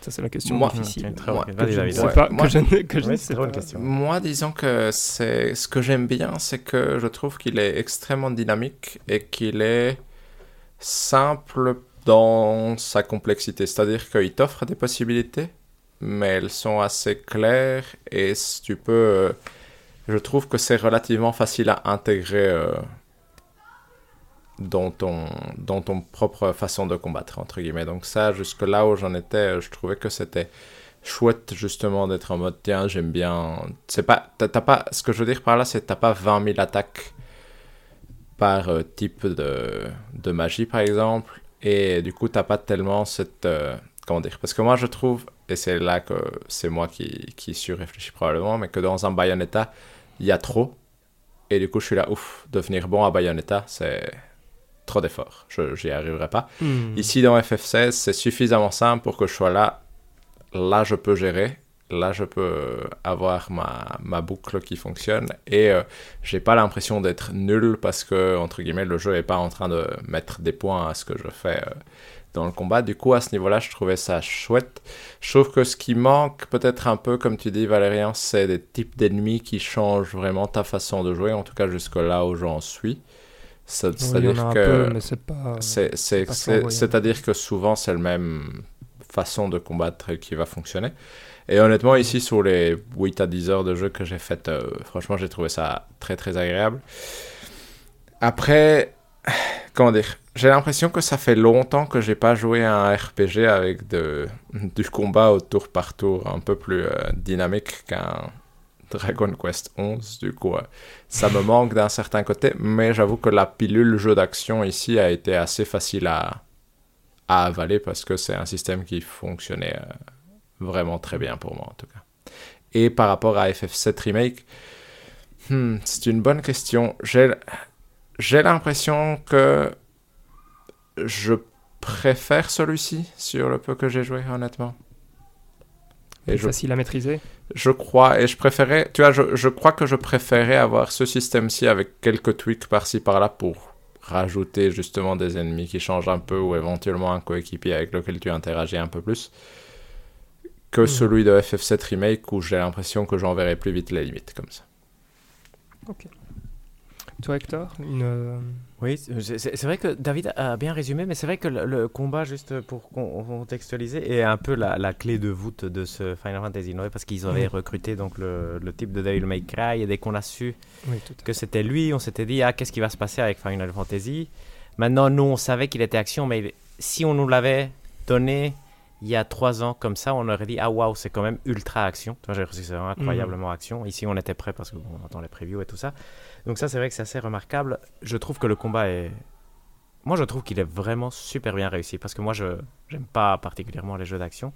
Et ici, je trouve que ça joue euh, super, super bien. Donc, euh, j'avais aussi lu quelque part que c'était son chef-d'œuvre, entre guillemets, de système de combat du type euh, en question qui avait été le, directeur. Mm. Et, je comprends. Ça, ça, se voit très bien que c'est très très bien réussi. Comme disait David, c'est assez facile à maîtriser. Tu as une esquive, tu attaques. Je veux dire, très vite tu fais des trucs impressionnants. Tu es content. Je, je sais pas, c'est excessivement satisfaisant. Par rapport à qu'est-ce que qu'est-ce que je préfère, je trouve aussi que c'est un choix audacieux parce que ici ça, la, ça leur met face à ce qu'on remarque ici, c'est que le jeu est inconsistant. Et donc ils ont un système de combat très très bien qui a amené cette inconsistance d'une certaine façon. Tu vois, dire, euh, parce que c'est passé un jeu action où tu sens vraiment très fort la, la lenteur des autres, t'as pas plusieurs personnages, donc ça sert à rien de faire des quêtes annexes parce que t'as pas besoin de, récupérer énormément d'objets, ce, ce, genre de trucs. La, prochaine étape, une des possibilités que je vois, sans, que ce soit mon, choix ni rien, c'était euh, probablement ils vont aller à un moment vers un monde ouvert, euh, jeu action, entre guillemets, qui est peut-être la, la, solution la, la plus simple. Mais moi, je trouve que je préfère, même si j'ai pas beaucoup joué à Final Fantasy VII Remake, j'aurais préféré un Final Fantasy avec un système de combat un peu à l'ancienne, je crois. Hmm. Donc ça, c'est ça, c'est mon avis, parce que je suis pas ultra fan des, jeux d'action et parce que ma crainte, c'est qu'à la fin, on aille tous vers le même jeu, d'une certaine façon, qui est le jeu d'action en monde ouvert. Donc, euh, hmm. qui est aussi euh, après, on est tous d'accord il y a une raison pour laquelle David n'a plus joué de jeu de rôle à l'ancienne AAA japonais, c'est parce que ça n'a plus aucun sens probablement. Tu vois, dire, euh, mhm. ça ne marchera qu'en pixelisé ou avec Dragon Quest qui, qui se base vraiment sur ce côté ultra old school. va sortir. Et oui, c'est vrai, c'est vrai, c'est vrai que ça c'est quand même, euh, ça c'est un qui marche encore euh, assez bien effectivement. Donc ça, celui-là, j'avais oublié, mais mais donc c'est une bonne question. Ici, bah, je trouve que la question de savoir qu'est-ce qui va se passer pour Final Fantasy, peut-être un 16-2, je vais pour voir, et un 17 différent, je sais pas, je sais pas. Hmm. Mais très bon système de combat, ça c'est indiscutable. Bah, je, vous, je, vous, rejoins en fait, euh, je trouvais c'est assez rigolo parce que donc le, le combat, je, je l'ai tout de suite bien aimé. Bon, vous, vous, doutez pourquoi, parce que j'aime beaucoup euh, Devil May Cry, j'aime beaucoup euh, Bayonetta, enfin bref. C'est, on va dire, j'étais dans mon élément. Mais alors le truc, c'est que par, rapport à un Bayonetta, il y a, y a de la profondeur, mais il n'y en a pas non plus autant que dans Bayonetta mhm. ou, dans un Devil May Cry. Et donc, euh, ce qui se passe, c'est que bah, il y, a, y, a, ce moment où tout doucement, je me disais, ouf, ça commence à devenir répétitif. Du coup, je m'amuse bien parce que c'est impressionnant mais je dois pas beaucoup réfléchir, donc je mets mon cerveau de côté, je fais tout le temps les mêmes trucs, et, euh, et ça passe. Et alors là où je trouve qu'ils font un truc qui est vraiment bien, mais ça vous allez débloquer plus tard, c'est quand on récupère Titan, mhm. euh, le, le pouvoir de Titan, enfin le pouvoir, euh, je vais dire, spécifique qu'on peut activer comme, comme on active le, le allez, la téléportation du phénix, là. Euh, mhm. ou le fil de Garuda, euh, c'est en fait un bouclier. Ah Et alors, euh, c'est rigolo parce que, enfin, quand je l'ai récupéré, je me suis dit, mais en fait, ça ne sert à rien parce que la plupart du temps, j'esquive. Donc, le bouclier est, absolument inutile. Sauf qu'en en fait, le bouclier permet, donc, il a une sorte de garde parfaite qui, quand, on, quand on le fait bien, on a le droit de faire une riposte et donc jusqu'à trois coups de riposte. Et donc, je vais être honnête, depuis que j'ai ça, je suis euh, aux anges avec le combat. Et, ça m'a vraiment, ça l'a vraiment revitalisé pour moi. Donc, enfin voilà, je, trouve que le combat, c'est vraiment sa force, sa plus grande force en fait, même euh, à ce jeu, avec euh, allez, sa mise en scène dans les moments extraordinaires, etc. Et la musique dans les moments extraordinaires, parce que là, par contre, la musique, je, trouve qu'elle qu'elle marche très très bien. Et donc là, je trouve qu'ils ont, qu'ils ont vraiment bien réussi. Et, alors, moi, j'ai vraiment du mal à comparer les deux, parce que pour moi, donc c'est vraiment ce, côté. Pour moi, ça, c'est un Final Fantasy qui a choisi la route de l'action. Et l'autre, c'est le Final Fantasy qui a choisi la, route, on va dire, enfin, qui a gardé la route du, du RPG, le FF7 Remake. Mhm. Et, euh, et j'ai du mal à choisir entre les deux. Je dirais que je suis plus à l'aise avec le combat qui est ici. Mais je trouve que l'idée, euh, je veux dire, vraiment euh, le concept derrière le combat de FF7 Remake est plus travaillé et plus intéressant que, que celui-ci. Parce qu'en fait, celui-ci, en fait, ce qui se passe, c'est que, comme l'a dit Hector, c'est que, enfin, et ça, c'est, je veux dire, c'est tout à l'honneur du jeu, le game feel, la façon dont, le personnage répond aux commandes, etc. Donc on peut sortir d'un combo à n'importe quel moment euh, pour aller faire une esquive, etc. C'est ultra agréable, quoi. Donc il y a ce côté euh, très facile euh, qui, est, très très bien maîtrisé, mais ça reste, ça reste assez classique, j'ai envie de dire. Que dans FF7 Remake, il y avait vraiment une. Enfin, je sais pas, je trouve qu'il y avait, il y, avait quelque chose de nouveau dans le, dans le système, un mhm. peu tour par tour, comme ça. Enfin, ici, c'est plutôt ATB, je pense, mhm. le, le, le, meilleur terme à employer, mais mais voilà, mais enfin, c'était intéressant d'avoir votre avis euh, là-dessus. Euh, je sais pas si vous avez d'autres points que vous voulez euh, aborder. Moi, j'estime avoir fait passer tous mes messages pour nos auditeurs et à vous aussi. Moi, je pense aussi avoir fait le tour. moi aussi, je crois. Ouais. Ok, très bien. Bah, donc, Final Fantasy XVI, un très bon jeu quand il est très bon, un très mauvais jeu quand il est très mauvais. Ce qui euh, fait pencher la balance, en tout cas pour moi, plutôt du côté positif. Pour mhm. David, plutôt du côté positif. je pense aussi que c'est du côté positif. J'ai envie de, jouer la suite en tout cas. Donc, euh. Et pour Hector, aussi un tout petit peu. Voilà, exact. Aujourd'hui, ça, ouais, quand il était vraiment très loin, euh, là, il est revenu. Donc, je suis dans une. Il a une petite flèche verte pour l'instant. Je ne mhm. sais pas où il arrive dans les, dans les vrais résultats. Non, mais ça, c'est pas grave. Mais donc, euh, donc voilà. Mais je, je pense qu'à la fin, moi, je ne, je ne retiendrai que le. Allez, ce qui va en rester, c'est quand même euh, les grands moments, quoi. Donc, euh, donc c'est ce que, ce que j'espère. ben super. Mais je pense que, je pense alors que tout est dit, à moins qu'on ait des, des hors-jeux. J'avais complètement oublié ça. Ah non, mais il n'y a pas de problème. je, peux, je peux, faire une mini recommandation juste. Absolument, vas-y. Il y a eu, euh, Noclip a sorti un documentaire sur le making of de Immortality récemment. Ah c'était sympa. C'est une heure et demie. Et ah euh, ils interviewent les acteurs, euh, ils interviewent Sam Barlow et c'est assez intéressant à regarder. Chouette, ça c'est pas mal. Hein. Ça, c'est très bien. que c'était notre. on avait joué à ça l'année passée. Je me suis dit que c'était ça pouvait intéresser des gens. Et on l'avait plutôt bien aimé. Oui, quand mmh. même. Si je ne dis pas de bêtises. Jeu de l'année pour moi, je pense. ouais, c'est possible. C'est possible. on ira revoir. on ira revoir. Exact. Super. Eh bien, tout est dit? Tout est dit. je pense qu'effectivement, là, tout est dit. Merci, chères auditrices et auditeurs, de nous avoir écoutés. N'hésitez pas à aller voir sur notre chaîne YouTube. Maintenant, c'est elle que nous allons euh, promouvoir euh, en numéro 1, ou qui est, qui est franchement... Euh, là maintenant, il y a, y a, tout, hein, Hector. Il y a même plus de contenu sur la chaîne YouTube. il y a plus de contenu, que sur Ocha. ouais, que sur, euh, il n'y a, qu'un seul truc en plus, peut-être. Je sais plus. Ouais. Il, y il y a plus de trucs. Parfois, c'est comparé. Ouais, mais c'est parce qu'on coupe en. Voilà, exact. Ça. Donc, il y a. À part, il y a un documentaire fantasy critique. On doit, on doit travailler encore dessus. On est en retard. oui, enfin voilà, ça c'est pendant les vacances, euh, tout doucement. Euh, parce que la fantasy critique euh, avance, bien évidemment. Et donc là, il va falloir aller sur la chaîne YouTube pour avoir des informations. Qu'est-ce qu'on a d'autre? On a le Twitter, @spotc, tout est dit. on a l'adresse mail. ça vaut toujours la peine de le dire. Podcast tout est dit gmail.com. Et, et, et, et, et nous avons le jeu du mois suivant qui sera donc une surprise pour une Mhm. fois. Mhm. Donc en fait, euh, soyons honnêtes, on se laisse euh, l'opportunité de changer, on hésite entre deux jeux.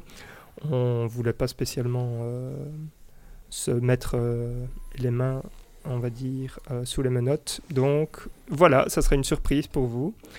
Euh, on se retrouve bientôt pour euh, le prochain épisode sur les sorties du mois d'août, qui devrait être un petit épisode. D'ici là, portez-vous bien et jouez bien. Salut, salut Ciao à tous. ciao.